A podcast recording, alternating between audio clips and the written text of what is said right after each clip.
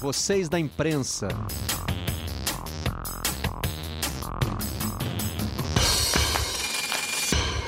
Olá, amigos do canal Campeão, sejam bem-vindos ao Redação Home Office, da sala da nossa casa para onde você estiver. Estamos juntos de segunda a sexta-feira a partir das 10 da manhã, agora com meia hora a mais. Vamos até às 11h30 da manhã e às 5 da tarde. O conteúdo em áudio está disponível na página de podcasts do Globoesporte.com, dentro da aba vocês da imprensa. Vamos rodar então os destaques de hoje aqui no Redação. Terça-feira, dia 26 de maio. Processo para a retomada. A CBF estabelece protocolos já pensando na volta dos jogos no futebol brasileiro. Por enquanto, os clubes em fase de testes e de treinos. Pergunta no Globo: só porque a curva é ascendente foi o que a prefeitura usou para liberar os treinos com bola e já pensar na volta dos jogos. No Rio Grande do Sul, destaque da Zero Hora, manter sócios é desafio. A dupla Grenal já perdeu 15 mil sócios torcedores. No AS da Espanha, o pico do alvo. Nesse caso, alvo, usando a palavra gol, né? Que é o que fazem Haaland e Lewandowski. 12 anos de diferença entre os dois e uma semelhança, né? Na frente do gol eles não bobeiam. Assim como o Messi, que está para atingir mil. Não são os mil do Pelé, nem os mil do Túlio Maravilha. São mil participações em gols, contando jogos oficiais apenas. Do carrossel caipira até a seleção, o estado de São Paulo destaca as homenagens a Vadão, cujo último trabalho foi pela seleção feminina, que faleceu vítima de um câncer no fígado e foi relembrado por personagens como Kaká e Marta. Para debatermos esses e outros assuntos, estão conosco. Hoje tem um, um deslocamento no, no, no, tempo aí, se não no espaço, né? O Ariel Palácio está ali no meio. Nós o tiramos da sexta-feira e trouxemos aqui para terça. Bom dia, Fabiola Andrade.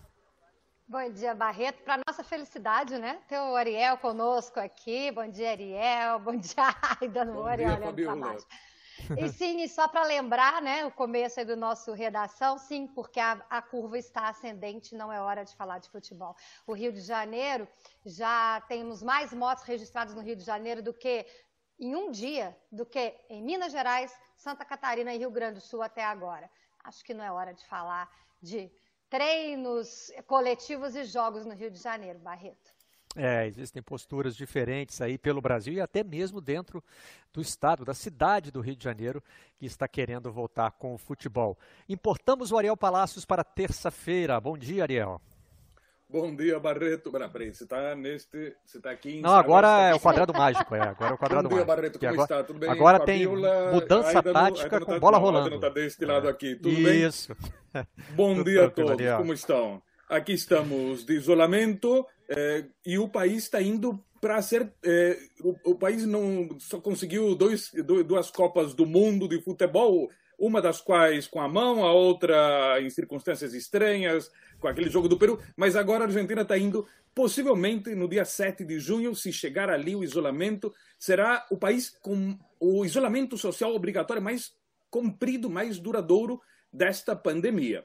Mas, pelo menos, a curva dos contágios está sendo relativamente contida, ainda bem. É, com, com resultados muito bons. O Brasil na Copa é. América do combate à pandemia está muito mal colocado. Bom dia, Aida, no André Mota. Bom dia, Marcelo Barreto. Bom dia, Fabio Andrade. Bom dia, meu amigo Ariel Palácios. É, um beijo para Miriam, um beijo para Vitória. Viu, A gente não é amigo dele, não. Querida Salgueirense. É, amigo é só o Ariel. Ele só tem um amigo. Tudo bem. Tudo bem. No programa de hoje, o amigo dele é o Ariel. O resto é Olha só, colega. ciúme. Que coisa linda que a quarentena faz, né? O pessoal fica com ciúme, Ariel.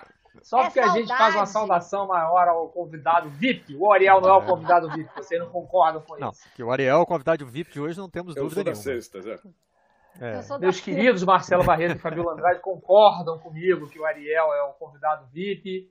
É, um claro. beijo para minha querida Salgueirense Vitória.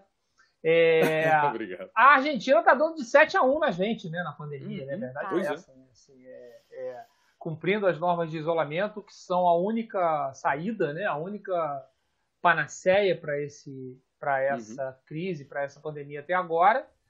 É, não se fala em volta do futebol né, na Argentina, né? ninguém, ninguém trata de uma barbaridade dessas é, nesse não. momento. É, o Rio de Janeiro perdeu, Fabiola, é, em uma semana, o Rio de Janeiro perdeu mais vidas que a China em toda a pandemia.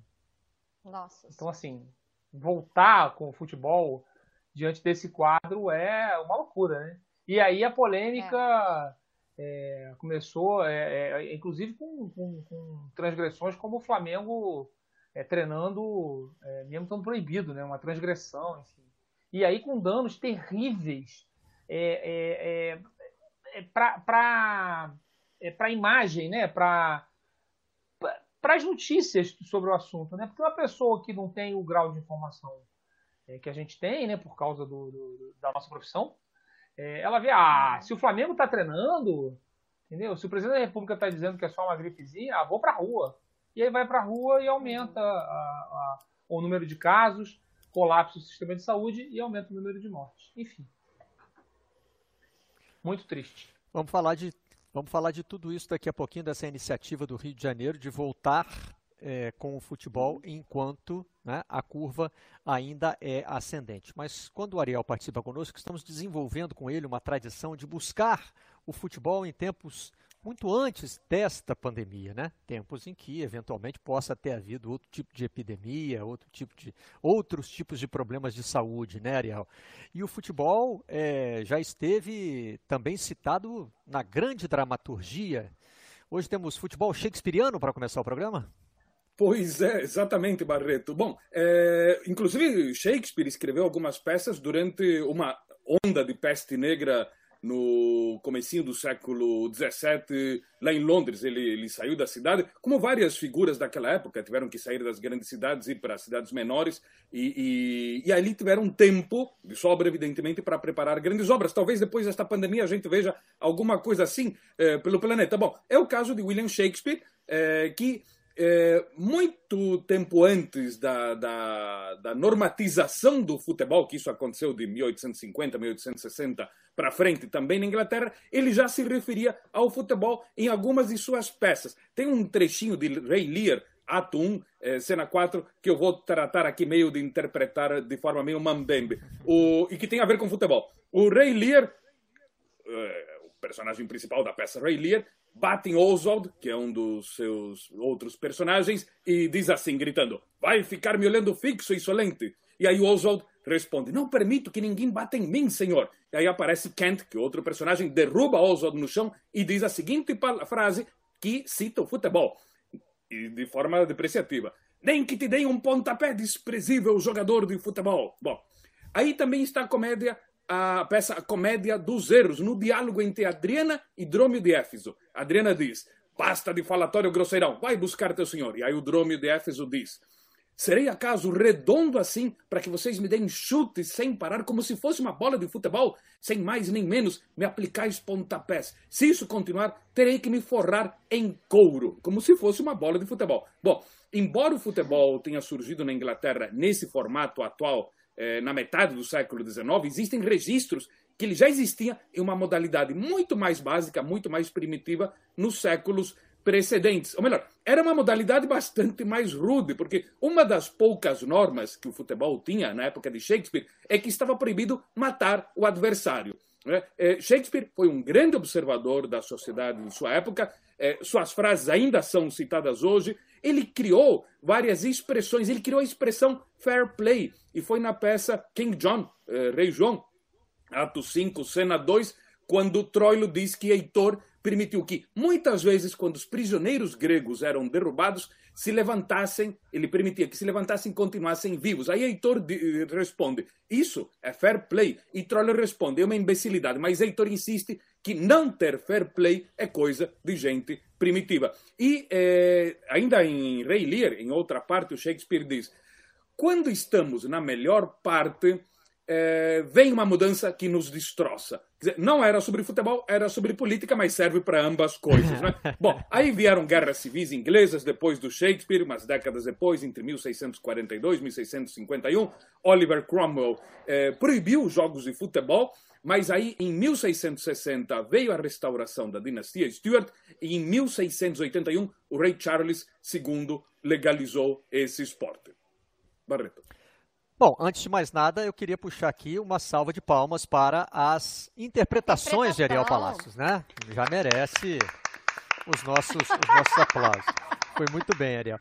É, eu já recebi em forma de. Não era, não era exatamente um meme, mas um, um desses, é, uma dessas mensagens que circulam na internet, né, é, a informação de que o Shakespeare, e isso está também numa reportagem do jornal o Globo sobre, sobre quarentena, entre 1600, deixa eu pegar a cola aqui, 1605 e 1606, os teatros britânicos fecha, ficaram fechados, né, é, estavam em, em quarentena, né? Uhum. Pela peste negra. Nesse período, Shakespeare tirou meio que um sabático e escreveu Antônio e Cleópatra, Rei Lear e Macbeth. E aí, nesse texto que circula pela internet, pergunta: e você, o que está fazendo durante a quarentena? É. Não, não, estamos escrevendo Antônio e Cleópatra, Rei tempo. e Macbeth. É, a nossa quarentena, digamos, está é, tá produtiva em outros sentidos, né? Não nesse sentido uhum. é, tão criativo quanto o do William Shakespeare, que nesse a gente não vai chegar nem, nem ao longo de uma vida. É, mas você vê que em 1605 né, havia medidas restritivas importantes uhum. sendo tomadas, entre elas fechamento de casas de espetáculos. Isso é um problema com o qual a gente ainda vai ter que lidar aqui. Né? É. Qualquer tipo de espetáculo com público é, vai ter que esperar uma vacina, vai ter que esperar um tratamento é. muito eficiente, né? vai, vai ficar muito para frente. Hoje, o que a gente está discutindo é, na Inglaterra do Shakespeare, em outros países da Europa e agora também aqui no Brasil, é a volta dos espetáculos de futebol sem público, sem, uhum. sem torcida. Né? É, o Globoesporte.com faz um trabalho que eu acho bem interessante para a gente uhum. começar a balizar essa discussão. Né? É, o, o repórter Daniel Mundim faz uma comparação com países europeus, uhum. também com os Estados Unidos, ou seja, quem já enfrentou o pico da pandemia e quanto tempo depois do pico da pandemia começaram é, os treinos, os treinos com bola e, é. eventualmente, os jogos. Né? E a média para a volta dos treinos é de 42 dias. Eu acho que isso fica muito ilustrativo da situação do Rio de Janeiro, de como o Rio de Janeiro hoje está debatendo é, a volta ao futebol sem é, ter a convicção de que o pico chegou, né? O prefeito Marcelo uhum. Crivella diz que acha que o pico deve chegar aí pelas próximas semanas. E quando chega o pico, significa que vai começar a descer. Né? E o Globo destaca essa pergunta que o prefeito faz. O prefeito Marcelo Crivella deu uma entrevista é, com algumas, algumas partes que a gente precisa destacar aqui, mas enfim, acho que o Globo capta bem a pergunta que ele faz ali. Né? Só porque a curva é ascendente? E a resposta é sim.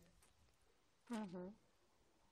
A curva é, é assim, ascendente. Não seria o é, momento é, de pensar em retorno. Oi, é, Isso é o seguinte, o, o, tem, tem uma, uma, equação política nessa história, né? Uhum. É, é, o bispo Marcelo Crivella, ele é candidato à reeleição é, na, numa eleição ainda marcada para outubro, mas que já se fala Vai talvez um pequeno né? adiamento. É. É. para novembro, início de dezembro, talvez seja outubro mesmo, enfim, ainda não, ainda não tem nenhuma definição a respeito.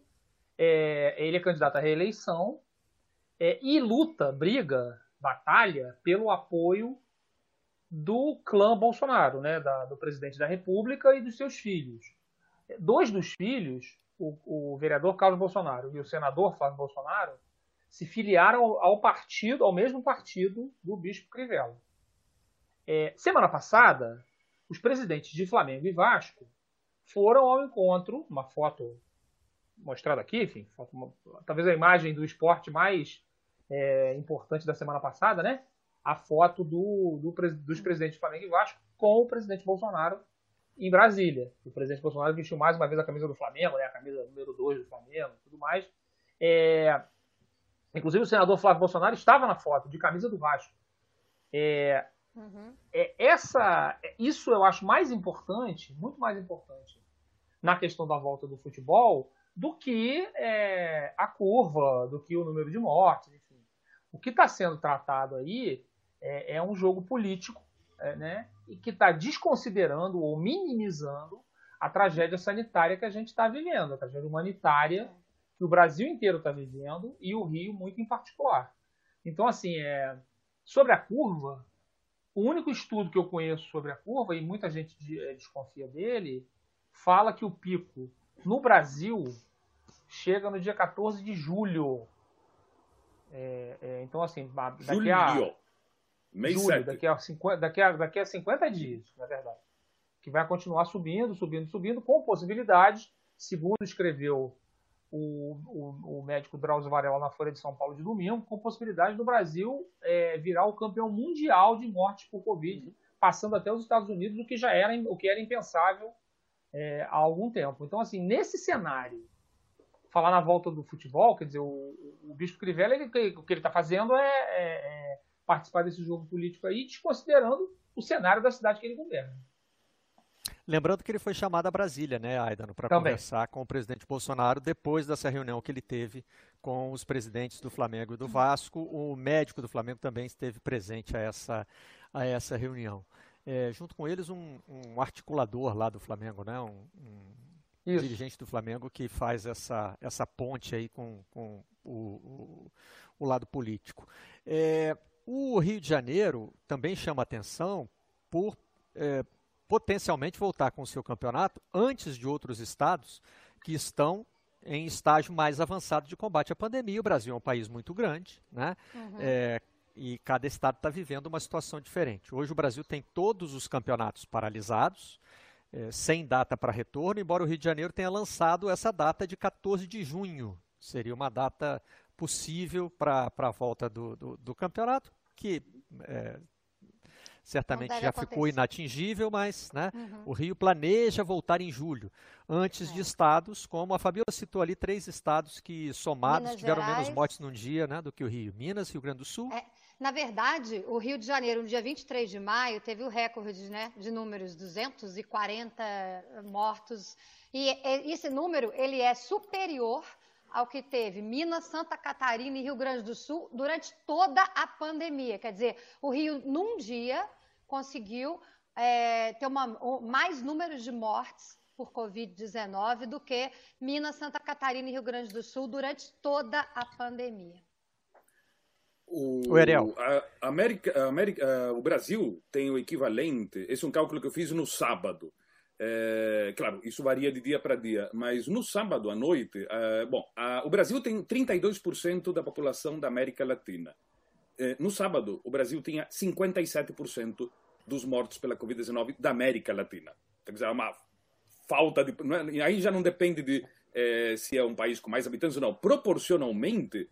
É isso. Ter isso, e se a gente for pegar, para que as pessoas tenham uma noção do volume de mortos, se a gente pega todos os mortos nos atentados de 11 de setembro, que foram os mortos nas Torres Gêmeas, o pessoal que estava nos quatro aviões, o pessoal que estava no Pentágono, mais o pessoal que estava no chão, soma com os mortos aliados eh, no desembarque do dia D na Normandia, massacre, e soma com os que morreram no Titanic, você pega todo esse pessoal, duplica e quase chega no volume de mortos eh, da Covid-19 nestes poucos meses no Brasil. Tem que duplicar ainda por cima. Né? Então, é para que as pessoas tenham uma noção do volume de pessoas que morreram por causa disso.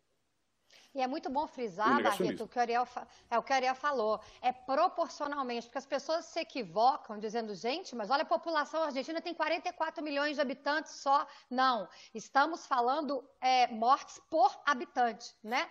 Então é a proporção que conta e não o tamanho e a quantidade uhum. de população do país. O Rio de Janeiro, se fosse um país, estaria em 17º lugar no mundo em número de mortos, né? Todos esses números, que estão também é, na reportagem do Globoesporte.com, situam é, o momento. Agora, tem uma provocação que chegou para a gente pela internet que eu acho que vale é, discutir aqui, até porque essa realidade a gente vai ter que encarar daqui a pouco. Embora a gente não possa aqui dar a resposta oficial que aparentemente o internauta está querendo. O nome dele é Pablo Bertola, ele usou a hashtag Redação Sport TV para nos perguntar: se o futebol carioca voltar, o Sport TV e a Rede Globo vão transmitir? Porque eu acho muito importante que, além de criticar a volta do futebol carioca, vocês se neguem a transmiti-lo. Então vamos lá, Pablo, tentando responder algumas partes da sua pergunta. É, o Sport TV não tem direitos sobre o Campeonato Carioca. A Globo tem. É, mas não chegou a acordo com o Flamengo, você deve estar lembrado disso. Né? É, com relação a não transmitir porque critica, é, essa é uma decisão de diretoria, né? não é uma decisão que vai caber a nós, mas evidentemente a gente pode se, se posicionar. Eu, eu faço um paralelo aí, que eu não sei se é muito preciso, com a situação dos jogadores, por exemplo. Ontem nós mostramos aqui uma pesquisa de jogadores que são contra e a favor da volta do futebol. Né? Uhum. Esses jogadores que estão contra, no momento em que for tomada a decisão de voltar, eles não, é, você não vai jogar só com 62%, você vai jogar com 100% dos jogadores de futebol. Né? Então, me parece que, da mesma forma, quando uma decisão é tomada, é, uma, das, uma das vozes que podem atuar nisso é a voz da, da, da, da compradora de direitos. Isso certamente aconteceu nos países europeus também. Né? A, quem compra os direitos de transmissão está envolvido na discussão. Quando a decisão final é tomada, é, você não pode simplesmente se retirar da discussão. É, uhum. eu, eu, não, eu, não, eu não consigo, eu só recebi essa mensagem do Pablo, então eu não sei se ele está fazendo essa pergunta de forma provocativa, né, para uhum. tentar botar a gente numa encruzilhada, ou se realmente ele acha que seria a postura correta é, uma emissora de TV não transmitir. Mas isso também não importa. Eu acho que a pergunta ela é, de qualquer forma, ela faz a gente refletir. E é. acho que já tem algum tempo que a gente tem falado isso aqui. Quando o futebol volta, ele volta para todo mundo. O futebol alemão voltou, ele voltou para toda a comunidade do futebol: jogadores, treinadores, é, clubes, federação e imprensa. Né? O, a, o campeonato alemão está sendo transmitido, inclusive os jogos passam no Brasil exibidos pelas, pelas nossas concorrentes. Se fosse, se, se o Sport TV tivesse os direitos do campeonato alemão, claro que a gente também estaria transmitindo.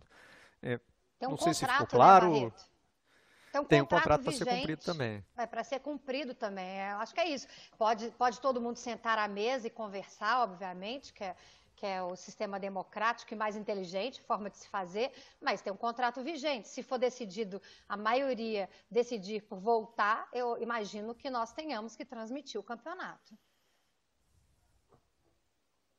É, a questão aí é que você não pode, você não pode é, é, descumprir o contrato, né? Tá, tá, lá, tá lá escrito que a TV Globo tem que transmitir o jogo, né? E os clubes têm interesse nisso, porque os clubes que assinaram o contrato, né? os clubes com os quais a, a TV Globo tem o, tem o tem acordo, né? Tem um compromisso, porque por exemplo, o patrocinador que aparece na camisa do clube que assinou o contrato quer ter a sua marca exposta na televisão.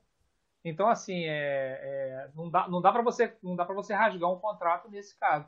Ah, então aí dirá o internauta que tem, tenha mais má vontade com a gente. Ah, mas aí a TV Globo vai se dar bem, porque ela vai ganhar audiência. É, ué, é, foi um contrato celebrado que, é, que tem que ser cumprido até a segunda ordem, né? A menos que se, se, se discuta um distrato, né? Uma quebra de compromisso, uhum. o que não é o caso. É, é, eu acho até que são duas. Aí é meio igreja e Estado, né? O jornalismo, que é o que a gente faz aqui, tem, tem essa obrigação de questionar, de criticar, de, enfim, de ponderar sobre todas as questões envolvidas na, na é, nas, enfim, no ritmo dos acontecimentos.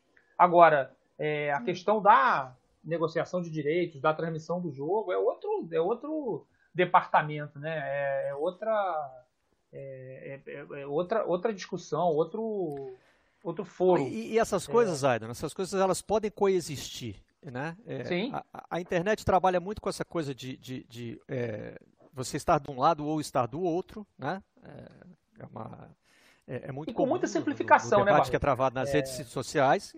Estar de um lado ou estar do outro exige simplificação, né, Aidan? Quando você tira. Ah, não vou demitir porque eu sou contra. entre uma coisa e outra. Sim. É, agora, por exemplo, dá para citar outros exemplos, talvez menos, menos dramáticos.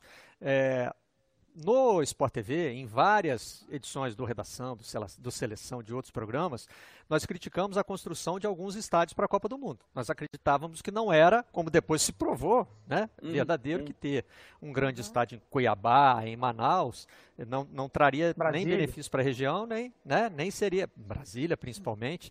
Agora, quando os jogos foram disputados lá, porque essa foi a decisão final da FIFA, é, e nós somos compradores dos direitos, aí o Sport TV estava envolvido, além da Globo, nós transmitimos os jogos, né? Claro. E a gente não vai para Cuiabá ou para Brasília para transmitir jogo de cara feia. A gente vai transmitir, o espetáculo está ali sendo realizado, ele tem que ser transmitido.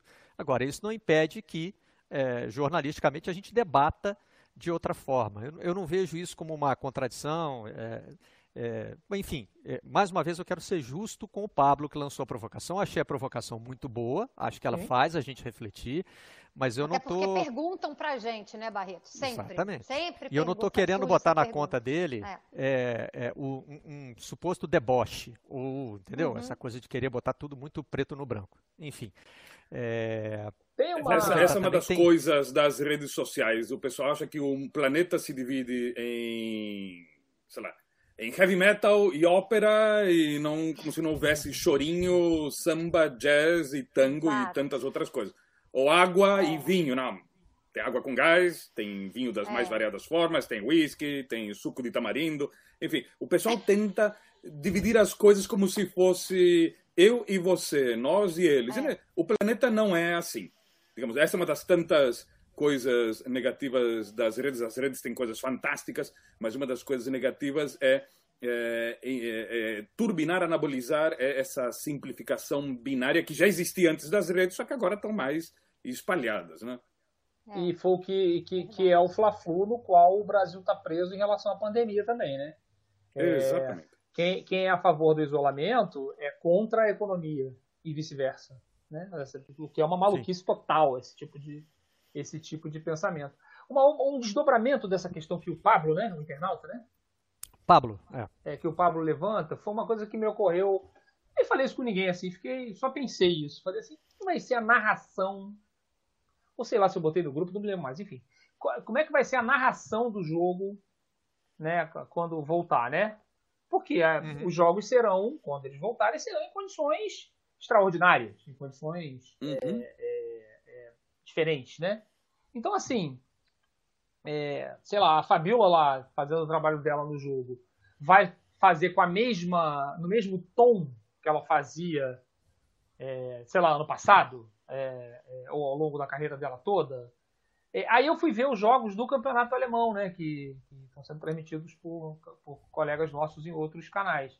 E aí, é, muito jeito, né? O jogo é o jogo, né? Ele, ele acontece ali, é. como disse o Barreto, volta volta tudo, né? Volta até volta. a empolgação quando sai um gol, a beleza, a beleza de um lance é, e a consequente reação né, dos narradores e comentaristas e repórteres a esse lance, enfim, volta tudo. Eu acho que infelizmente aqui no Brasil a gente já um pouco se acostumou entre aspas por punições, né, de briga de torcidas, é, várias vezes transmitir jogos sem torcida no estádio. Então, é, essa ausência da torcida, que é muito triste, que é muito chato fazer jogo sem torcida, é, a gente já sabe como é, né?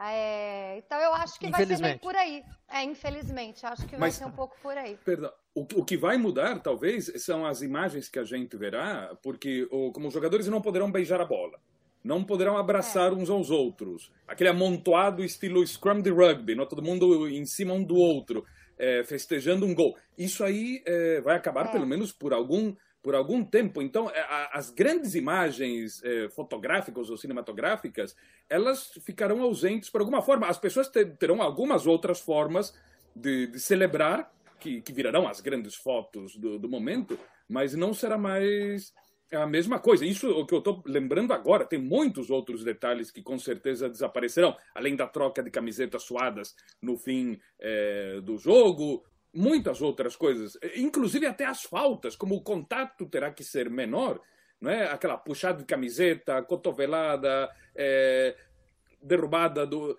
isso terá que ser limitado. Talvez os juízes levantem menos cartões vermelhos e amarelos nos próximos tempos. É. O Carlos Borba faz uma pergunta que remete um pouquinho a, a, a, ao que a gente está conversando agora. Vocês discutiriam a participação dos funcionários nos jogos, nos estádios, com a direção da empresa? Mais uma vez, né? É, ele está fazendo essa pergunta para nós, como funcionários. Eu não posso responder em nome da direção da empresa e, aliás, não tenho nem o direito de responder em nome de todos os funcionários. Eu não sou um representante aqui do corpo de funcionários do Sport TV, da Globo. Mas posso te dizer, Carlos, o seguinte: nós já temos equipe na rua, né?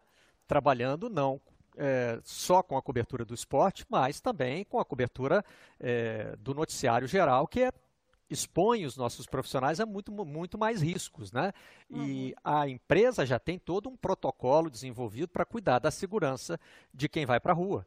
Né? Uhum. Isso vai acontecer também nos estádios de futebol. Aliás, está incluído no protocolo da CBF, a CBF que pensa em retomar o Campeonato Brasileiro no fim de julho para levá-lo até dezembro, o que aí já vai envolver mais é, vários outros fatores, inclusive as viagens entre os estados, né? As companhias aéreas no Brasil estão fazendo muito menos voos. Você poderia pensar em voos fretados, né? Você teria que pensar em soluções também para isso.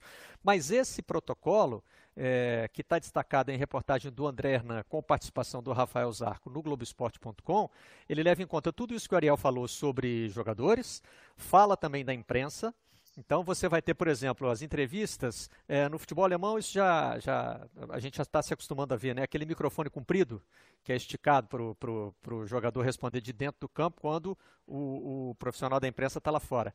É, o número de profissionais de imprensa nos estádios vai ser limitado, vai ser exigida é, uma distância mínima entre eles, ou seja, a imprensa ela está é, sujeita também ao novo protocolo que envolve os jogadores de futebol, claro, envolve as comissões técnicas. A CBF quer limitar em 40 o número de profissionais de cada clube uhum. presente nos estádios, não pode passar de 40, do, do, do jogador até né, é, o treinador, roupeiro, massagista. Cada clube só poderá levar 40 pessoas. É, e nesse protocolo, a CBF prevê a manutenção do VAR né, que vai também exigir alguns, é, alguns cuidados bem específicos. Porque o problema do VAR não é o VAR lá dentro do campo. Né? Aquilo lá é um equipamento que o juiz vai consultar. O problema do VAR é a sala de operações. Como é. é que você vai manter a distância entre aquelas pessoas que precisam trabalhar em permanente comunicação, uhum.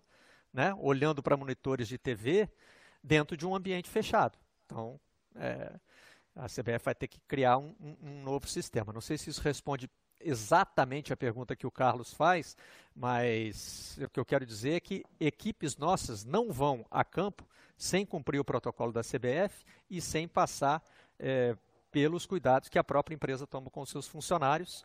E eu, eu participei de uma reunião é, da equipe com a chefia para saber, lá no comecinho da, da, da pandemia, uhum. quando a gente ainda estava trabalhando presencialmente, como é que seriam os próximos passos, e os próximos passos foram tomados. Tanto que de lá para cá, por exemplo, eu estou trabalhando em casa, outros colegas ainda precisam ir até a redação, quer dizer, todo mundo vai, vai se adaptar a isso. Ô Barreto, é. fico pensando como, como alinhar é, esse discurso se nem o campeonato carioca consegue ainda ter uma coesão, né? Porque o Flamengo está treinando no Ninho do Urubu, mas o Fluminense diz que se recusa, que inclusive nem conversou com o prefeito é, Crivella, né? É, o presidente do Corinthians, hoje tem uma notícia que a gente até vai comentar que o André Santos fez uma carta, né? Dizendo que com, com essa quantidade de mortes no Brasil não tem como se falar em futebol. É, como vamos falar de Brasileirão, né? Se nem o campeonato carioca fala entre si. O Aida nos citou o Fla-Flu. Aliás, uma vez uhum. a gente uhum. vive um Fla-Flu literalmente. Literalmente. Fluminense é. Botafogo de um lado, Vasco e, e Flamengo do outro. Não existe um discurso alinhado, né? E aí a gente vê a carta do André Santos, que foi publicada pela Folha de São Paulo, está também no site do Corinthians hoje, ele falando exatamente o contrário do que disse o presidente Landim. Né? O presidente Landim disse: ah, só por causa da curva está ascendente, não vamos falar de futebol. E o André Santos fala exatamente o contrário. Fala assim, por causa das mortes de Covid-19, não vamos falar de futebol. Aliás, deixa eu aproveitar para fazer justiça aqui e agradecer a um internauta que é, me alertou para isso. É, essa frase do Landim, que a Fabiola acabou de citar, eu botei na conta do prefeito do Rio, do Marcelo Crivella. É, se não me engano, o nome dele é Rod. foi uma entrevista à nossa concorrente, a Fox Sports, que o presidente Landim Foi deu. ontem. É, uhum. é, é, nela que ele pergunta só porque a curva é, é ascendente. É, Rod o Ferreira. do Flamengo também, ele, ele, nessa entrevista, o Adriano falou da foto né, com o presidente Bolsonaro, é, ele fala que ali não tem questão ideológica nenhuma, que não é uma posição dele, Landim, mas que ele defende os, os, os interesses do Flamengo, que ali ele estava é, ele como ontem, presidente do Flamengo, né? Ele ontem soltou uma nota oficial, né? É. É, que respondia algumas coisas é, que foram citadas em colunas de opinião no domingo, sem se referir especificamente a nenhuma delas, né? É, eu escrevi sobre isso, o Juca Kfouri também escreveu, mas o presidente respondeu de forma, de forma genérica, numa, é, numa o, nota oficial. Essa história aí, é, Barreto, desculpa, é, essa história aí, o, o, ano, tem uma matéria que foi feita pelo Brailer Pires, eu, eu, eu, preciso aprender como é que fala o nome desse, desse, desse nosso colega, não sei se é Brailer ou Brailer, enfim. É, de qualquer jeito, peço desculpas se estiver falando, pronunciando errado o nome, sei como é, sei como é, sei como é duro ter nome difícil. É, e o, o, o, ele fez uma matéria no passado, no El País, uma matéria certeira, até gente de dentro do Flamengo me confirmou o acerto da, dessa matéria, dizendo que o Flamengo é, vive dizendo, a diretoria do Flamengo vive dizendo que é apolítica, que o clube é apolítico, mas que se oferece o tempo inteiro ao desfrute dos atuais governantes. É, a diretoria se esforça para isso. E ele cita, por exemplo, que a diretoria do Flamengo reprimiu uma homenagem a, a, ao Stuart Angel, né? feito é, um ativista, né? Um, é, assassinado na ditadura militar, que era remador do Flamengo, é um caso famoso de tortura na, na ditadura militar brasileira e que foi que, que, seria seria homenageado por um grupo de sócios do Flamengo e o, a homenagem foi proibida, reprimida, enfim. É, e ele, o, o, o, esse jornalista do meu país, o, o Pires, ele é, lista vários momentos em que a diretoria do Flamengo é, fez questão de estar junto ali, parceira dos atuais ocupantes do poder, não só no Rio, como também no Brasil. Esse episódio da semana passada é só mais um, e novamente o, o presidente Rodolfo Landim vem com, com é, evasivas né, desculpas aí que, enfim, totalmente é, é, é hesitante, né? não, não, não tem a menor convicção no que ele está dizendo. Todo mundo percebe que o Flamengo quer muito se alinhar é, ao poder vigente. É muito claro isso, não tem, não tem dúvida. Pode escrever quantas notas oficiais quiser o Rodolfo Landim, que não vai é, tirar essa certeza das pessoas. É, eu botei a frase do Landim na conta do prefeito Marcelo Crivella porque ele deu uma entrevista um pouquinho atrapalhada. Acho que foi isso que me levou também a fazer essa, essa confusão. Uhum. Né? É, primeiro que é, o, o, prefeito Crivella ignorou o fato de que o Flamengo já está treinando. Né? Segundo, ele disse que a partir de hoje estariam liberados, liberadas atividades de fisioterapia em campo. É, e o Flamengo já não está fazendo fisioterapia em campo desde a semana passada. O Flamengo está treinando com bola. É. As atividades não são fisioterápicas, são atividades técnicas, táticas, enfim. É, táticas ainda não, mais técnicas. É, e depois, é, ele mostrou uma certa desatualização no sentido de, de, de achar que os treinos passam da parte individual para o que ele chamou de rachão, né? Rachão é um termo comum no futebol, embora ele seja mais usado em São Paulo para designar o que no Rio se chama de pelada, na Bahia se chama de baba, né? Mas entre jogadores de futebol, acho que no Brasil inteiro se usa rachão como aquela, aquela brincadeira que eles fazem antes do treino, até apostam dinheiro e tal, que já está caindo em desuso, né? E existe muita coisa da mesma forma que a gente estava falando agora sobre né, debates na internet, que entre um lado e outro lado existem muitas gradações, entre uhum. o treino individual, a fisioterapia em campo e o rachão, existem vários outros passos. Né? Uhum. E os uhum. países europeus que estão criando protocolos para a volta aos treinos, eles falam da, do, do, treinamento individual, depois do treinamento em, pe, em, pequenos grupos, depois do treinamento em grandes grupos. Então, é, foi uma entrevista assim, um pouquinho desconectada do que é a realidade do futebol. E, e Mas, disso... por outro lado, é justo registrar, ainda não só para completar, que a Federação Carioca tem um grupo de médicos que está elaborando um protocolo. Então, uhum. obviamente, esses médicos que são de clubes de futebol estão levando essas etapas em consideração. Sim, desculpa, até te, até te interromper, tinha que você tinha acabado. É, é, e aí tem uma questão que São Paulo está agindo melhor, né? que todo mundo vai voltar a treinar junto, né? Tem um pacto, eu acho, né? O Fabíola pode é. explicar melhor. Tem um Sim. pacto de um todos os clubes voltarem juntos. O Flamengo está é, é, ganhando uma vantagem. O Flamengo que já tem uma vantagem abissal pela sua condição financeira perto dos outros, ele está, ao mesmo tempo que está com os seus treinos clandestinos, digamos assim, não é clandestino que todo mundo viu, né? mas assim, é, os seus treinos é, é, é, é proibidos, sei lá, enfim. Ele está ele tá, também ganhando uma vantagem técnica em relação aos outros clubes que toparem participar do campeonato. Não, não, é justo, né? aumenta ainda o abismo técnico que já existe no Rio de Janeiro. Enfim, além da questão da imagem, que é a questão que mais me incomoda, sabe? É, é o torcedor apaixonado do Flamengo que está na dúvida de ir para a rua ou não na pandemia, né? De sair de casa, que está é, de, de, enfim, não aguenta mais ficar em casa, que precisa ir para a rua, ele olha, ah, se o Flamengo está lá treinando, pô, eles são super cuidadosos, eles são um time vencedor, eles sabem tudo, então eu vou para a rua também. E aí vai para a rua e aumenta o problema, entendeu? Então assim, é, tá faltando aí um sentido de responsabilidade social também nessa história. É. É, o exemplo. Bom, dentro dessa dentro dessa situação de Fla-Flu, né?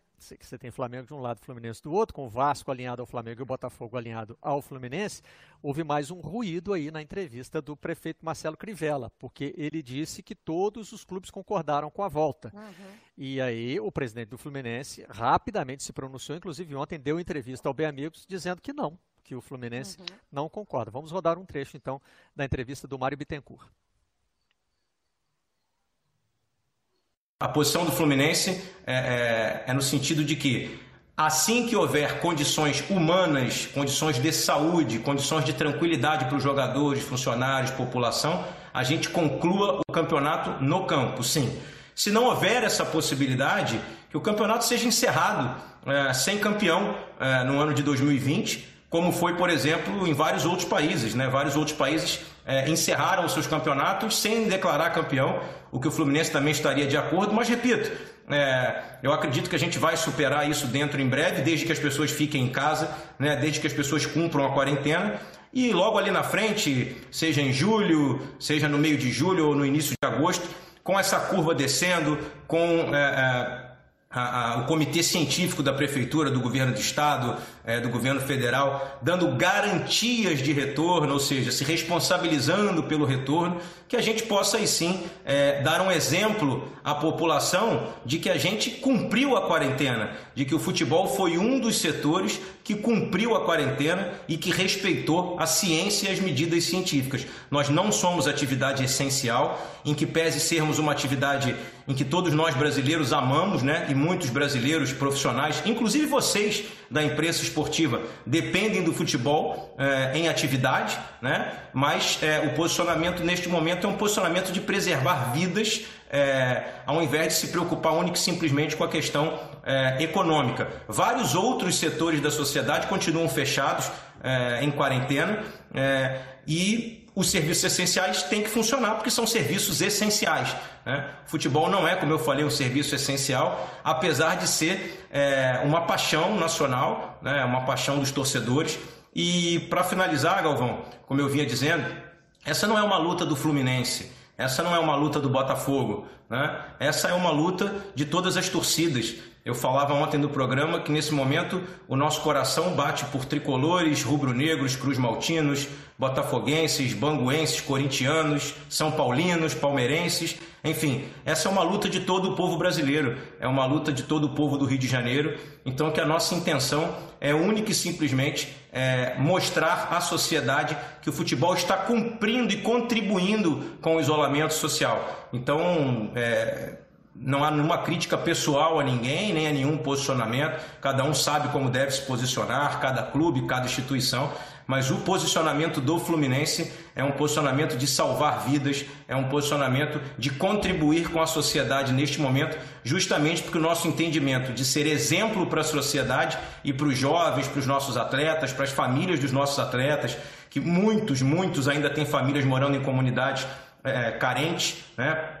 É, nosso posicionamento no sentido de salvar as vidas nesse momento. Bom, tem dois registros, registros importantes a fazer aí. Primeiro, o de que quando o futebol carioca voltar, provavelmente o Fluminense vai voltar junto, né? Ou então vai ter que tomar a decisão de tomar WO. É, que foi uma coisa que até o Carlos Augusto Montenegro, do Conselho Gestor do Botafogo, já aventou há um tempo atrás. É, uhum. O Botafogo aceitou a decisão da prefeitura de que os treinos estão liberados a partir de hoje é, mas diz que não vai retomar treinamentos presenciais. O Botafogo vai continuar é, fazendo treinamentos em casa. Já o presidente do Fluminense está dizendo que não aceitou, não concorda com essa determinação, evidentemente ele vai ser voto vencido, os treinos vão voltar. Os treinos não deixam de voltar por causa do presidente do Fluminense. Mas é grave que o prefeito do Rio de Janeiro, numa entrevista, inclua Sim. o Fluminense numa decisão com a qual o Fluminense não concordou. Né? Isso é, no mínimo, um erro de comunicação muito, muito sério, se, né? se a gente partir é. do princípio de que não, de que não há dolo. É, e outra coisa que remete também àquela nossa discussão, né? Você vai participar, não vai participar, e para isso eu queria aproveitar só para acrescentar uma informação. No Rio, em São Paulo e em Minas Gerais, as nossas equipes estão preparadas para transmitir jogos sem a necessidade da presença que a gente chama de UM, né? ou seja, uma unidade móvel, um caminhão que precisa estacionar é, dentro uhum. do estádio para fazer a transmissão. Já temos tecnologia para fazer sem a presença dessa equipe. Isso é só um, um, um acréscimo que ajuda na pergunta que foi feita pelo, pelo internauta. Mas o Fluminense mantém a sua postura. Agora, provavelmente, quando o campeonato voltar, tem que mandar o time para dentro do campo, né? É, não vai ter jeito, porque. porque ou. Mas eu, eu até torço para essa questão do, do WO. Seria uma. Seria uma ainda na, na ideia da imagem, da mobilização pela, pelo isolamento, que é a única saída que a ciência enxerga para diminuir os efeitos da Covid-19. Não tem outra, não existe remédio para essa doença, não existe uhum. vacina para essa doença. Há vários estudos científicos sendo feitos, é, mas que ainda vão demorar para trazer uma, uma solução. Então, a única saída conhecida é o isolamento social, não tem outra. Quem ficar em casa, trancado em casa, vai ter menos chance de pegar uma doença para a qual não existe remédio. Essa é a é o resumo da história, né? Então, assim, se o Fluminense fizer isso, perder para o WO, é, é aceitar um WO, que aí no caso vai ser uma atitude política, eu acho que será muito bom para o futebol e para a sociedade brasileira. É, o, o presidente Mário Bittencourt foi muito sensato ao dizer que termina sem campeão, tá tudo certo. Isso. Entendeu? O importante é salvar a vida. Foi, foi legal ele ter falado isso. Tinha acabado de lembrar desse ponto para destacar também, Aidano, porque é. É, há, um, há, algum tempo a gente já vem falando da possibilidade de casuísmo quando se uhum. decidir, se por acaso né, as federações decidirem que os campeonatos não vão continuar. No Rio de Janeiro está se falando em retomada, uhum. né? É, o presidente do Fluminense está pedindo calma com relação à retomada, já vislumbrando um cenário que o campeonato não pode continuar, e hoje o Fluminense é o líder do estadual. Então o Fluminense era até um exemplo citado aleatoriamente, tá? Não no sentido de que a gente já desconfiava que o Fluminense ia fazer isso, mas a gente citava como exemplo de como é difícil tomar uma decisão. É, o Campeonato Paulista hoje que tem o Santo André como líder, mas que uhum. ainda tem playoff. É justo é. você decidir, definir um campeão sem que tenha havido playoff? E no Campeonato Carioca, essa situação complicada de que o Fluminense é líder, mas o Flamengo já está na final. Então hoje você poderia declarar o Fluminense campeão sem ter enfrentado um, um time já classificado para a final, que é o Flamengo. É, é. E é, é foi muito legal ouvir do presidente assim: ó, eu não estou interessado em, em, título, não precisa me dar o troféu. Se não tiver campeonato, não tem campeão e, e a vida segue. Né? É, Como, aliás, aconteceu questão... na Holanda, né? A Holanda decidiu que não haveria campeão porque dois times estavam empatados em primeiro lugar com diferença de saldo de gol de um, né? E que seria meio bizarro você decretar, ao passo que a França, com o PSG 12 pontos na frente uhum. dos outros, não, dá, dá o uhum. título para o PSG que ele já ia ser campeão mesmo. Interrompeu o Aidan. É, é, é, o Flamengo tá. O Flamengo também tá, tá tão é, é, é assodado pela volta do, do, futebol, porque a operação. O, o, o, o, o, o tombo do Flamengo é muito grande, né? Se, se Quanto mal o coqueiro, mal o tombo, né? Tem esse, esse, esse dito popular, né? É, a operação do Flamengo é muito cara, né? É a maior folha de pagamento do Brasil, o zilionário. Então, assim, ficar parado é, tem, tem contrato de patrocínio que não entra, dinheiro de patrocínio que não entra, é, contrato que é renegociado. Então, o Flamengo quer voltar também para manter o seu poderio financeiro e esportivo. É, o que tá, o que, além da, da, questão política, além da questão da, do alinhamento político do Flamengo com a, as atuais forças que estão no poder, tem a questão que talvez seja até mais importante, a questão financeira, né? É, de, uhum. de, é, é, de manter é, é, essa estrutura que o Flamengo conseguiu, que deu a ele né, a, o, o, domínio do futebol brasileiro e sul-americano no ano passado, é, e o Flamengo que melhorou o time para 2020, né, fez contratações melhorando ainda mais o seu time, para manter isso não dá para ficar parado muito tempo, né? Que começa a, a, ter problema de caixa. Então, assim, só que isso, de novo, é muito menos importante que as vidas que serão sacrificadas por uma volta é, prematura do futebol. É, mais uma vez, né? Não existe o Fla-Flu economia versus saúde, né?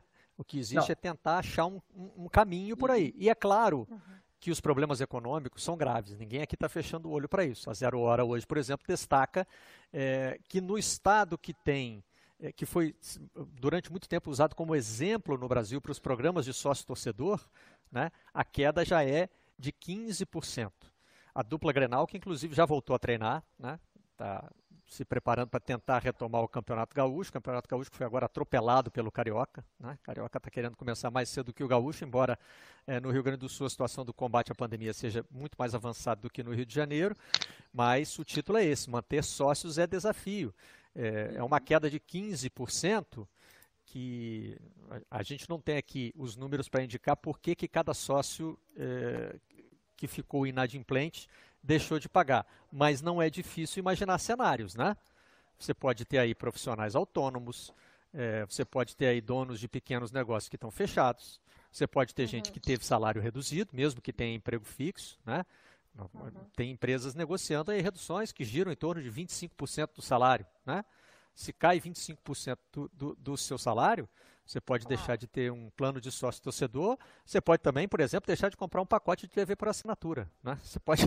É, a gente não está aqui, porque às vezes parece que a gente está discutindo numa bolha, né? que a gente está isento às questões econômicas. Vai, todos os setores da economia vão ser atingidos. Né? E muitas vezes vai ser preciso a ação, quer dizer, já está sendo exigida a ação do governo, dos governos de vários países, até países que não é, tem governos que não gostam de intervir na economia, estão precisando fazer isso, como é o caso dos Estados Unidos, e na Argentina também já tem é, uma mobilização do governo entendendo que vai precisar socorrer os clubes, né, Ariel? Pois é, é houve um decreto, é, o governo incluiu clubes de futebol, é, clubes de rugby também, vários boxe, basquete, o, o plano é, é, digamos, é praticamente a repetição do que já havia sido feito para vários setores empresariais, que é, é o governo se encarrega é, de pagar metade dos salários das pessoas, sempre que seja equivalente a dois salários mínimos, é, também prevê é, créditos é, com 0% de juros para os autônomos desses setores esportivos, é, uma redução de até 95% do pagamento dos encargos patronais, aí isso fez com que várias centenas de clubes já se registrassem nesse eh, programa de assistência eh, governamental, eh, temos que eh, colocar tudo isso no contexto que a Argentina já vinha numa recessão. A Argentina está numa recessão intermitente desde 2009, faz 11 anos. Se agravou essa recessão, e aí já virou perene, desde 2018, nos últimos dois anos, e agora se aprofundou com a semiparalisação da economia eh, por causa eh, da pandemia. O, o, o, isolamento social começou aqui dia 20 de março, como havia comentado antes, seria até o dia 7 de junho, não descartando que ele poderia ser prorrogado mais vezes, já foi prorrogado eh, várias vezes. E essa é uma decisão, essas políticas que estão sendo tomadas, tanto na área econômica quanto a, a política aplicada às medidas de isolamento, eh, são, uma, são é, um, é uma, um cenário insólito na Argentina, porque é a primeira vez que um governo e uma oposição, desde a independência, eh, se unem para eh, tentar eh, enfrentar de forma conjunta um problema grave para todo o país. Isso nunca havia acontecido. A Argentina é marcada por constantes antagonismos faz 204 anos, 200 e, não, 210 anos, desde 1810, quando começou o processo da, da independência. É, o que o, essa divisão que existe no Brasil, que é dos últimos anos, é, fica no chinelo perto do que foi a história da Argentina. Então, por isso é insólito essa essa posição conjunta do governo e da oposição, vários anúncios que foram feitos sobre as medidas eh, em relação à pandemia foram feitas tanto pelo presidente Alberto Fernandes, sentado ao lado do prefeito de Buenos Aires, Horácio Rodrigues Larreta, que seria hoje o principal eh, líder da oposição. Então, é, são medidas que são tomadas em conjunto por, por, esses dois, por esses dois setores e por isso eh, estão sendo estão, estão funcionando bem. Também existe outro fator. Há uma adesão da sociedade é, às medidas que foram que estão sendo aplicadas. Isso facilita muito as coisas, evidentemente. A foto Barreto, em destaque questão... ali no Clarim. Diga, Fabiola, só, só completar aqui, era do Almirante Brown, que eh, cedeu o ginásio para um hospital de campanha. À vontade, Fabiola. Não, é só para poder fazer uma com a gente aqui, juntos aqui, uma reflexão sobre o sócio torcedor, né? Que a gente, é, a, os clubes não conseguem desenvolver um, um projeto de sócio torcedor que seja além do ingresso, né? Então, todo, na uhum. maioria aqui no Brasil dos clubes, é, qual, que é o sócio, qual que é o plano de sócio torcedor? Você consegue o ingresso, tem o acesso ao ingresso antes da grande maioria, e aí você é beneficiado por isso. Mas não existe, poucas é, clubes têm um diferencial, tem uma visita né, à arena, é, ou um, visita a, a, um vestiário, mas assim, é, são muitos, as atrações para um sócio torcedor, eu acho que são pequenas, e agora elas têm que ser revistas, né? Você tem que pensar no, no torcedor que está em casa, que não vai poder sair de casa. Como é que você pode chegar até ele? Né? Acho que tem que ter um trabalho também de desenvolver melhor, além, lógico, de toda a questão econômica, não estou ignorando isso, né? Claro que todo mundo é, vive um momento delicado, mas é, você também não tem atrativo, sabe? Para poder você continuar como sócio torcedor do seu clube. E os clubes vão precisar pensar em modelos de uhum. pagamento que contemplem a perda financeira dos seus torcedores. Né? É. É, talvez, por exemplo, uma sugestão aqui, imagina, né, que cada clube dentro do seu departamento precisa pensar, falando de uma coisa é, bem, bem, generalista aqui, né?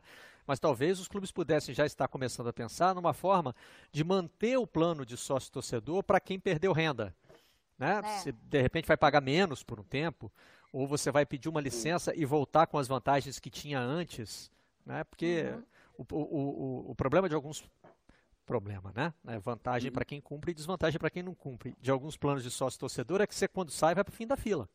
Né? É. É, o plano de sócio torcedor prioriza a fidelidade, o que é um método correto. Né? Mas talvez os clubes já, já, já é, estejam sendo desafiados agora uhum a pensar em como manter esse torcedor que está com, tá com problema para pagar, mas ele quer continuar. Ele não está saindo porque ele está desanimado uhum. com o clube. Né? Ele está saindo porque ele não tem condição de manter o pagamento. Diga, Ariel. Na Argentina, houve uma, uma série de, de ações por parte de vários clubes. Porque na, na Argentina, eu não, não me lembro como é que está a proporção no Brasil, mas na Argentina, o peso dos torcedores sócios é, é, é, é, crucial, é metade, em média, da primeira e segunda divisão, é, em média é metade da receita dos clubes argentinos. Então, estão tentando achar algumas interações. Então, por exemplo, o San Lourenço, para aqueles é, aquele, para aqueles que como uma forma de estímulo para aqueles que estão pagando mensalidade estão organizando sorteios é, quando os jogos voltarem a pessoa poderá sabe se lá quando a pessoa é, poderá ir no ônibus é, do, do, do, time desde a concentração até o estádio é, poderão participar no futuro sabe se lá quando de treinos é, conversas com jogadores enquanto isso outros clubes estão fazendo zoom com, com torcedores é, estão organizando também sorteios de camisetas. É, é, os veteranos é, jogadores de vários clubes gravaram mensagens ou de parabéns é, para os dias de aniversário do, dos, Ai, dos sócios e também pro, especialmente para o pessoal da terceira idade, para os torcedores da terceira idade, é, gravações dizendo: olha, é, tome cuidado com tal coisa, não saia de casa. E, é, e são, são aqueles jogadores famosos dos anos 70 e 80 que passam essas mensagens para os torcedores.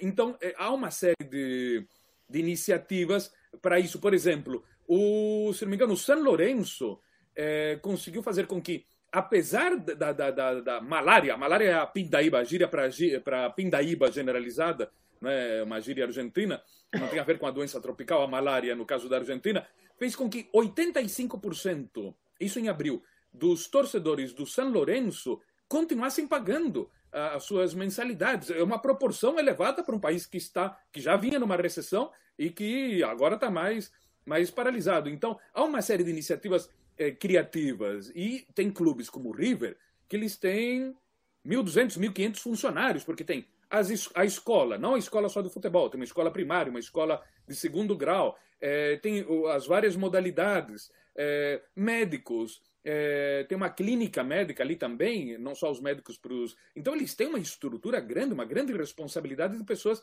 para sustentar. Então, estão tentando fazer as mais variadas formas criativas neste cenário de incertezas é, para ver como é que conseguem não perder esses torcedores sócios e conseguir manter pelo menos alguma porcentagem desses pagamentos das mensalidades.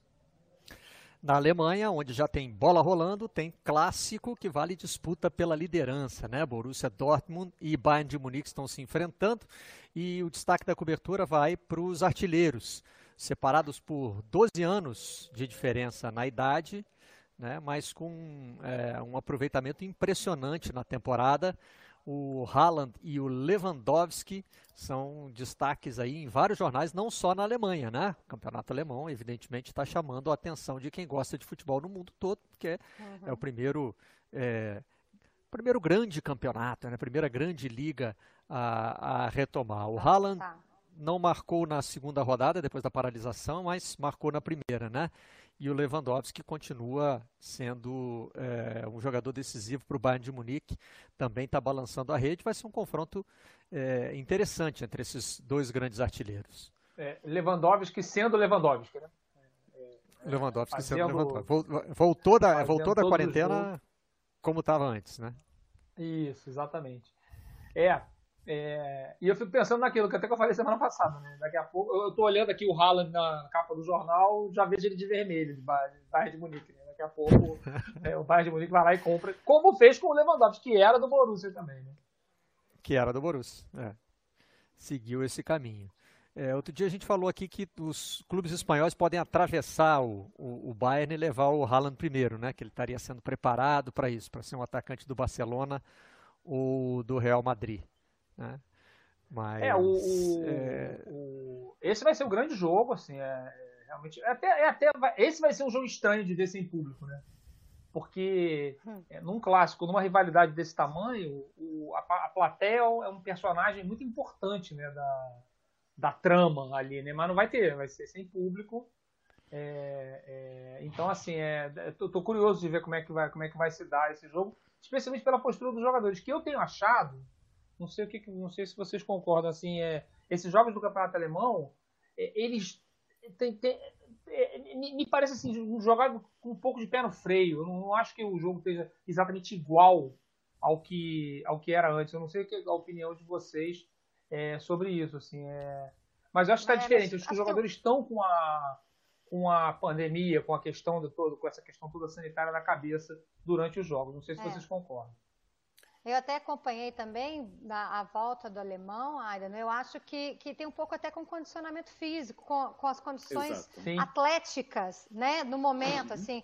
Eu não, eu não tô, a gente não está dentro da cabeça do atleta para dizer não, não. Uhum. Veja bem, ninguém está preocupado com a pandemia. Eu acho que sim. Acho que isso é uma coisa que, que toda vez que eles é, vestem o uniforme, entram em campo, claro que todo mundo pensa nisso o tempo inteiro. Mas eu acho que tem um pouco a ver com, com condição física mesmo. Acho que a gente vai ter uma perda técnica é, nesse começo, nessa volta aí. Sabe quem eu acho que está sofrendo? Claro que nós estamos falando só de duas rodadas, né? E ontem até nós discutimos aqui a questão é, do mandante, que não está prevalecendo, principalmente os é. clubes mais fracos, né? Estão recebendo os visitantes em casa e, e é, a, a mudança na proporção foi, foi gritante, mas em duas rodadas, ainda dentro de um universo pequeno. Nesse mesmo universo, eu acho que os, eu acho que os goleiros estão sofrendo.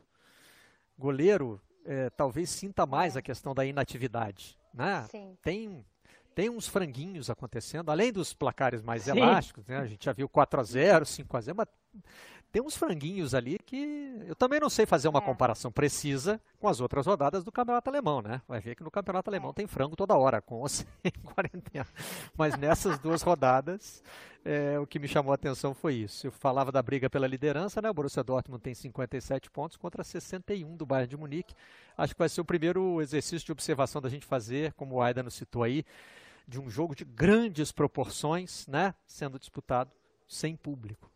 Está é, tá valendo muita coisa, é uma disputa pela liderança, são dois times grandes, de investimento pesado, mas é, tem aquela coisa é, fria, inevitavelmente fria, que traz a, a falta da torcida. O Aida, você conseguiu acabar de gente... ver o documentário? Fala, Fabiola. Ai, não, agora eu já até sei que você vai falar do documentário maravilhoso, que eu estou apaixonada, mas é só para poder lembrar que a gente falou aqui do, do já aqui no redação de um clube, eu não vou me recordar qual que foi, que vendeu os assentos. Borussia Mönchengladbach. Aliás, eu não Exato. posso falar porque depois o Ariel fala com a pronúncia correta e eu fico humilhado é. aqui. Ó, ó, tá vendo? Aí. É uma ideia maravilhosa. Pra, claro, o nome é muito comprido, gente... mas a, a, cidadezinha não vale nada. Né? É feia pra é. chuchu. É, eu fui lá também, não é legal não. Não, é, tem, tem cidade muito mais bonita ali perto, mas Mönchengladbach, não, me desculpem é. os Mönchengladbachenses, mas não... não. Mas não é maravilhoso? Você vende o um assento ali é. para poder preencher o estádio, né? É, e ainda até como participa é, com, com doações para combate Criatividade, né?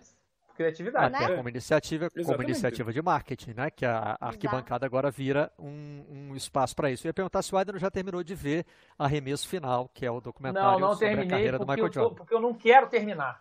Eu tô indo Ai, devagarzinho. Tá enrolando? Vejo... Tá indo devagarzinho. Eu tô enrolando. Tá com tempo, né? um episódio tá com tempo, dia. Tá tranquilo. É. É, é, mas assim, é, eu, eu fico pensando, é, vendo eu sei que o Michael Jordan teve controle total sobre o conteúdo, né? Ele, ele aprovou tudo, enfim. É, mas eu fico pensando no, no, no, oceano de hipocrisia que é o futebol, o futebol em geral, né? O futebol é muito mais hipócrita, mas o futebol brasileiro em particular é muito hipócrita, né? É muito é, é tudo mentira o que eles falam, né? Assim, é tudo é, ah, não, eu não sou o favorito, não. Imagina. Ou então eu tenho o maior respeito pelo time lá que tem um décimo do meu investimento, né? É, vou jogar com o último colocado, mas sempre com o maior respeito e tudo mais. É, e eu não sou o melhor jogador, quando internamente o jogador tem certeza que é o melhor, supremo, Deus absoluto de tudo, né? É, e eu fico pensando num documentário desse, é, com esse grau de, de profundidade, num time brasileiro qualquer. Eu não vou dar exemplo, meu professor Marcelo Barreto me ensinou a não dar exemplo que magoa as pessoas, né? Mas assim, todo mundo aí tá pensando em alguém, é né? Todo mundo tá pensando. É. Todos os o, então vou fazer o seguinte, eu vou te, eu vou te ajudar, porque o, o El País fez um exercício semelhante, não é exatamente o que você está dizendo, mas é que talvez, a, sem spoiler, né, a trama central, como a gente já sabe é, quais foram os resultados dos jogos, a trama central está na personalidade do Michael Jordan, principalmente naquela Sim. coisa muito competitiva dele, né? E o que, que isso momento, levava para dentro... Momento, tem um momento, tem um momento no, no, num episódio que ele é chamado de o macho alfa do Chicago Bulls. Eu adorei isso. isso. Eu, vou, isso, eu vou ter exatamente. que usar isso em um texto. Eu não, eu não sei é, qual. Vou arrumar um texto para usar isso. É. E isso não é só contra os adversários, né? Porque na questão dos adversários, é, é, é, a, a, rivalidade lá é muito assumida, né? O, o, que o, o que o próprio Jordan, embora tenha tido controle sobre o, o, o, conteúdo, se dispõe a falar sobre alguns dos seus grandes rivais, realmente é uma coisa que a gente não vê muito no futebol e especialmente no futebol brasileiro, como, como o Aidan está dizendo. Mas ia também para dentro do, do, vestiário. O que ele faz com alguns companheiros de clube é, é, é facilmente caracterizável hoje como bullying né? Uhum. que ele fez com alguns uhum. companheiros dele. Né? E, é, e é, essa, é. esse é o exercício que o, que o El País faz de comparar o Jordan, não sei se com outros machos alfa, o Aidan, de, de outros esportes, mas assim, com grandes craques que tinham personalidades dominantes. Né? É, na foto central ali tem o, o, Maradona conversando com o Messi, e os dois são explorados nessa, nessa reportagem. É um exercício muito interessante que, que o El País faz. Né? Então. Será que é possível você ser um grande líder né, de, de, um time sem impor uma, uma personalidade competitiva aos, aos outros jogadores? É, por exemplo, nessa questão macho-alfa, o Romário, tá até na foto, tem, tem o Romário ali, né? Na, na, na, coleção ali do jornal, do El País. Não é o Romário? Tem? Não. É o Romário ali, né? Não. Acho que tem o de Stefano no canto à direita, embaixo, tem o Phelps, tem é. Kobe Bryant. do Michael Jordan quem? No alto à esquerda ali me parece uma foto mais antiga por estar em preto e é. branco. Vamos ver. Se aproximar aqui eu consigo ver. É, eu Não achei que era o Romário, enfim. Mas de qualquer maneira, é, o Romário, ele é um exemplo de macho alfa, assim, a gente pode lembrar daquele é caso. É o Cruyff ali, Aidano. Cruyff. Ah, é o Cruyff, tá. É, é, mas assim, é, é, a gente pode lembrar daquele caso com o Andrei, né? Do, no Fluminense, né? Que é um caso explícito uhum. né, de uma liderança ali até violenta. É, é, tem, existem histórias, se pula histórias, é, de que o Messi é, determina quem joga ou não joga no Barcelona. Né? É, é, são, são histórias não confirmadas, são histórias que são especulações, histórias de bastidores, que o Ibrahimovic, o Eto'o, o Davi Villa foram embora do, do Barcelona porque o Messi não queria jogar com eles, enfim. o Neymar, quando chegou no, no Barcelona, eu lembro bem, a primeira declaração dele foi assim: não, eu vim aqui ajudar o Messi a ser o melhor jogador do mundo, quer dizer, parecia uma coisa orientada para agradar o, o, dono do time, enfim. É, você tem essas histórias. Agora, o futebol se esconde, né? O futebol não, não, não se permite mostrar que nem o que nem o, o Chicago Bulls e o Michael Jordan se permitiram nesse documentário sensacional. Na eu seleção, vou, eu quero... Fabiola, a gente hum. lembra do caso do Sampaoli perguntando, isso causou Exato. uma polêmica na Copa, né? perguntando para o Messi se era para colocar o Agüero, né? E aí muita é. gente ficou discutindo Exatamente. aquilo, se é o Messi que manda no time, como é que... É. Mas diga, Fabiola. É, na Copa diziam que o São Paulo não decidia nada em relação à uhum. seleção argentina, né? Que ia a campo. Mas eu preciso fazer aqui uma defesa de Michael Jordan, de todos os ídolos gigantes do nosso esporte, porque é, é muito debatido mesmo com com essa série hoje é a questão do até do caráter, né? Então vamos contextualizar. Primeiro que essa época aí é uma década de 90, né? No, então a gente tem um mundo um pouco diferente de 2020 em relação a bullying, assim, é, eram situações bem diferentes. Segundo que eu acho que o cara que é gigante, como Michael Jordan foi inclusive maior do que o próprio Chicago Bulls, porque ele criou, ajudou a criar a grande história do Chicago Bulls na década de 90, ele, ele, é tão obcecado por vitória, ele é tão diferente mentalmente dos outros atletas. Inclusive, ele fez muitos dos companheiros dele jogarem muito mais do que jogavam, né? Ele ajudou o time a evoluir no geral. Ele fala isso no, no final, adiantando para o Aida, que não viu. Ele fala: eu queria que eles vencessem comigo, eu queria que, que todo mundo vencesse. Então eu acho que eles, a, a, cabeça de um, de um cara desse tamanho é tão diferente da nossa e de atletas que compõem um elenco que ele não admite é, é, nenhum tipo de derrota em nenhum sentido. Ele se motivava a cada jogo, ele, ele criava para si uma, um novo desafio. Ah, fulano não me cumprimentou na rua? Ah, então ele vai ver o que eu vou fazer na quadra agora para poder vencê-lo. Ele criava né, histórias dentro da cabeça dele para se motivar, porque ele é um vencedor, ele nasceu para ser vencedor. E é, a cabeça funciona de uma forma muito diferente dos outros atletas, eu acho. É, ele conta várias histórias dessas, dessas rivalidades, né? É, e o, o, título, né, Ariel, é, é, é, que mostra bem isso que a Fabiola está dizendo, né? O título que o país escolheu, a tirania do sucesso. Né? Como para atingir o sucesso, muitas vezes, no esporte, né? E também em outras áreas da sociedade, né? Se aceita que algumas convenções sociais aí de boa convivência sejam violadas. Pois é, o, ali nesse, nesse texto do País, que é fenomenal, um texto longo, vale a pena ler inteiro, eles citam, por exemplo, o, eles, eles entrevistaram, eles falaram com o Tostão, e o Tostão diz a seguinte frase: no, em 1970, o capitão era Carlos Alberto, ele se encarregava de brigar pelos prêmios. No campo, quem mandava era o Gerson. Era um grande jogador, o melhor, mas não era um líder. Essa é a frase do Tostão que está ali é, no El País. Sobre o Messi, é, citam o Piquet, é, dizendo que é, o Messi é o menos ditador de todos os ditadores. Até porque o Messi tem uma forma de se expressar é. muito lacônica. Então, se é que ele manda ali, ele manda com monossílabos ou com frases muito curtinhas. Essa é outra forma de liderança também, porque a gente está acostumado a ver os caras que falam, falam, falam, que nem o Maradona, que mandam tal. Então, Maradona mesmo, é, uma coisa era Maradona liderando no campo, e a outra coisa, Maradona como técnico. Maradona como técnico foi um fracasso, exceto no Dourados do México, é, mas em todo o resto foi um, um fracasso retumbante, é, porque era ditador e, e, não aceitava nenhuma espécie de, de, de observação. Bom, isso é, é, é comum entre os técnicos, né? Ou, digamos, bom, aí vai para outro extremo, o caso do São Paulo na Copa da Rússia, que estava perdido, não sabia é, o que fazer e aí é, ia e pedia na frente de todo mundo a opinião é, para o Messi. Né? Então, é... e também os jogadores têm as suas fases. Também uma coisa é o Maradona do início da carreira e outra coisa é o Maradona já não do fim, do meio da carreira da, da, da, sua carreira, o que eles chamam Diego e Maradona. Diego era quando era jovem, né, aberto, é, líder, mas aberto a, a, ao intercâmbio de informações, e outra coisa depois o Maradona, já no meio da, da carreira, que era aquele cara é, tirânico, é, prepotente, egocêntrico. Enfim, há diferentes formas de liderança. Então, é isso, isso se adapta também a cada, a cada circunstância. Às vezes há certas lideranças que poderiam não funcionar em, determinada, em determinados times ou, ou seleções, né, Barreto? É verdade. Eu estou lendo um Funcionariam livro, em outras, mas aqui. não em.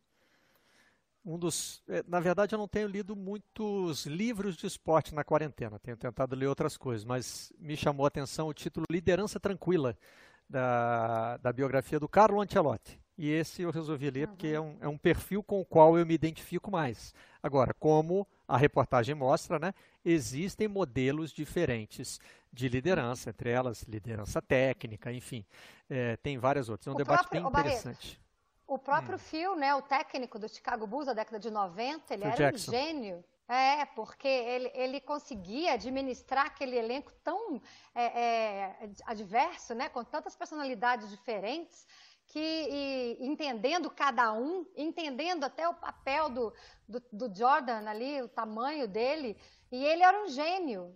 Ali, eu lembro que o Scott falou é, numa, lá num dos, dos títulos que ele teve a sorte de jogar com o maior jogador de basquete do mundo, na opinião dele, e com o melhor técnico de basquete do mundo. Quer dizer, o Phil tem, ele tem muita responsabilidade também. É um líder aí, ó, dentro é. desse perfil mais discreto, né? E o Scott Pippen o, é uma... o país também cita, perdão, o país cita Diga, o Cruyff como um cara, como Sim. bom líder, mas também como amável. Então, naquelas circunstâncias, é. amabilidade e liderança eh, coincidiam e funcionava. Em outros casos, a gente vê o cara áspero, o cara durão, não é? é e que às vezes funciona. Também depende do, do interlocutor, do, do grupo que ele que, que toca para ele liderar. O Cruyff tem até uma história muito boa com o Romário, né, que o Aida nos citou como uma, dessas é, lideranças mais agressivas. É, aquela negociação que ele faz de que o Romário queria viajar para o Brasil, ele fala: faz dois gols no primeiro tempo que eu te libero. É. E aí o Romário fez ele os fez dois, três. acho que fez, chegou até a fazer três. o terceiro, né, Fabíola? É. E falou assim: aí professor, saiu, posso ir agora? Foi embora no intervalo, já para o aeroporto é. para pegar o, o, o avião para o Rio. É, a, a, a, entrevista que a gente vai mostrar agora não está diretamente ligada a isso, a questão da liderança, mas eu acho que traz um pouquinho daquilo que o Aidano falou sobre as coisas não ditas do futebol. Né? O Davi Luiz deu uma, uma entrevista à TV Benfica, né? Davi Luiz que foi jogador do clube, e ele cita a questão da divisão da responsabilidade depois do 7 a 1 O Aidano é, teve um probleminha, voltou agora a tempo justamente de ver o trecho da entrevista do Davi Luiz. Depois saber que até aquele jogo, talvez eu seria o melhor jogador da, da, da Copa do Mundo. Uh, ou entre os três, estava ali. Sim. Depois você tem aquele jogo, onde é uma decepção para todos, uma desilusão.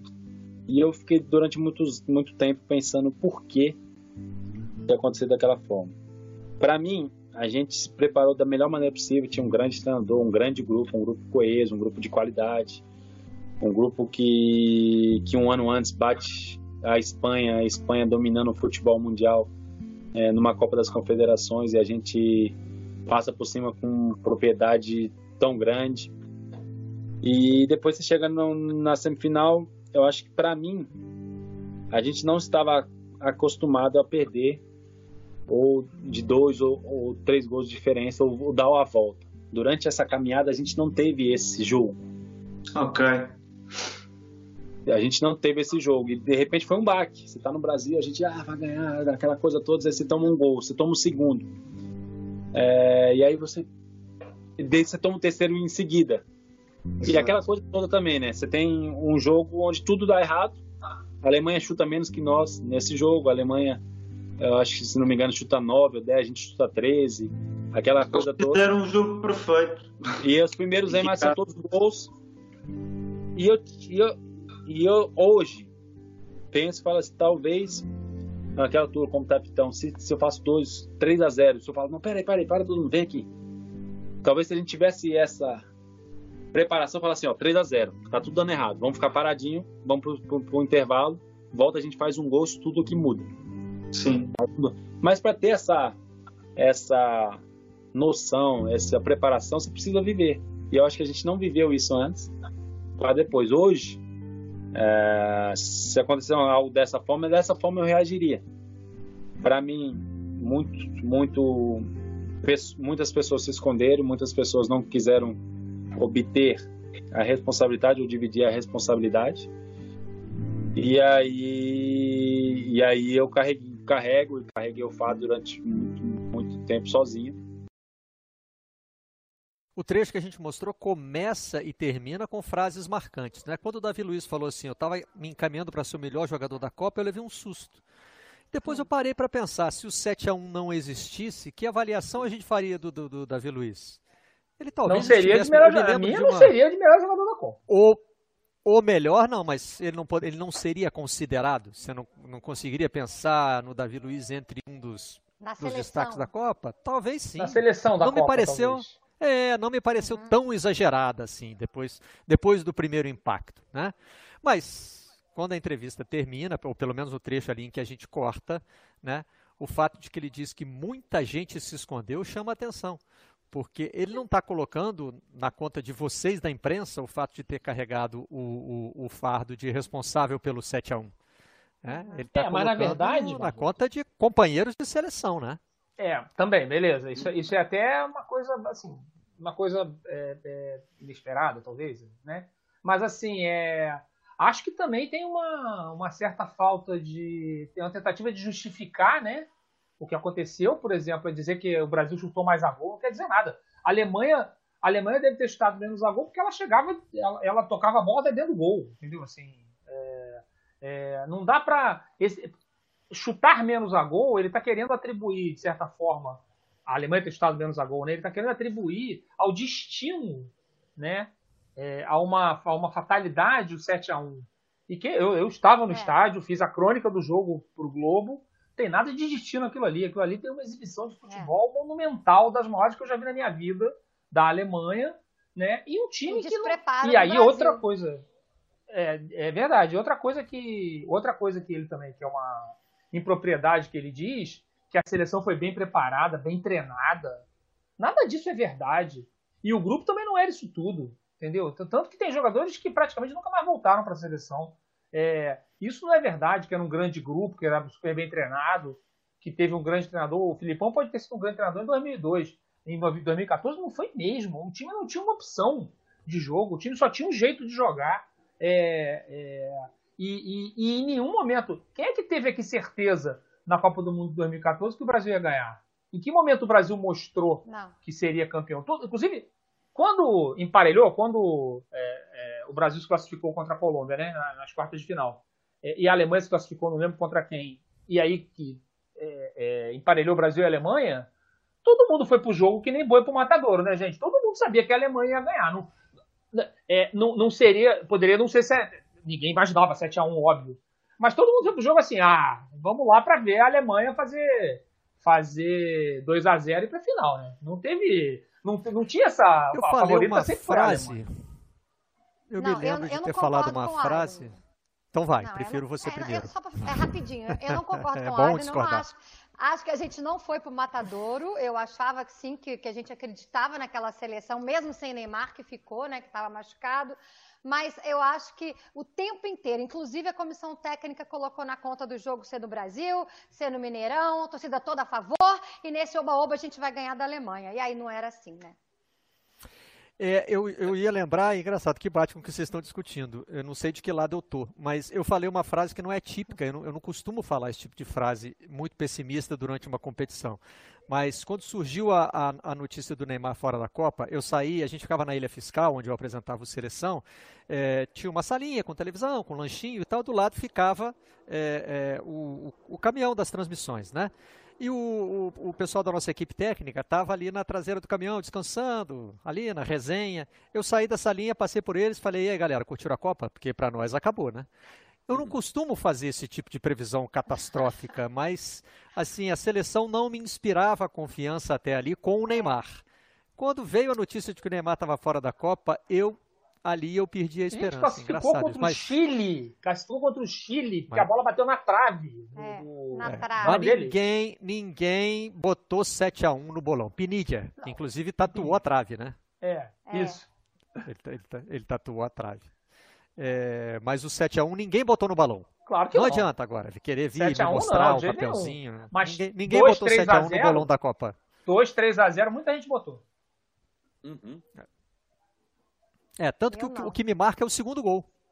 O gol do Miller, depois da cobrança de escanteio, eu falo, bom, então, realmente, estamos fora da Copa. Aquilo que eu falei ontem é, bate com a realidade. O anti prometo mostrar, prometo mostrar, no, quando a gente voltar para o estúdio, lá, pós-pandemia, hum. me lembra que eu vou mostrar a minha anotação do jogo, eu guardei. É assim, é o 5 minutos, gol da Alemanha, 6 minutos, gol da Alemanha, 6 minutos, gol da Alemanha. É muito impressionante. Então, vou aproveitar para fazer aqui outro aviso. Hoje, o Sport TV começa a retransmitir os jogos da Copa de 2014 e no domingo é, vamos mostrar o 7 a 1. O jogo de hoje na faixa especial é Brasil e Croácia, né? Aquela estreia tensa, é, com erro de arbitragem e tudo. Às sete, deixa eu ver aqui, não, às, ah meu Deus, perdi, estava marcadinho aqui. Mas enfim, na nossa, na nossa faixa especial de hoje. Ah, voltei para o sábado, aí também não dá, né? Aí complica. Mas enfim, a faixa especial é sete e meia da noite, pronto. É, aí a gente começa a retransmitir os jogos da Copa e culmina com o Brasil e a Alemanha no fim de semana. Rapidinho com o livro aqui. É, aproveitando a, ah, a presença do Ariel, Nossa, né? Eduardo Saqueira, grande que é jornalista, o... grande colunista esportivo, um cara cultíssimo que escreveu a, a La Pregunta de Sus Ojos, que virou uhum. El Secreto de Sus Ojos, uhum. O Segredo dos Seus Olhos, um filme espetacular, que tem uma grande cena de futebol, né? Aquela tomada aérea. Sim, é, ganhador do Oscar. vai para dentro do que, estádio. Que e... simula ser o estádio do Racing, mas na verdade o estádio do Huracan. É, não sei se já está traduzido em português, mas acho que valeria. Fica uma dica aí para as editoras, porque são contos de futebol do, do Saqueire, é, contos emocionantes, bonitos, tem vários, vários tipos de visão do futebol aqui, profissional, amador, pelada, tem de tudo. É, é uma coleção muito legal. Obrigado a Fabiola, ao Ariel e ao Aidano pela participação no programa de hoje. Fiquem em casa. Fiquem em casa, Até amanhã. tomem tchau. cuidado. Beijo. Tchau, tchau. tchau. Boa semana a todos. Vocês da imprensa.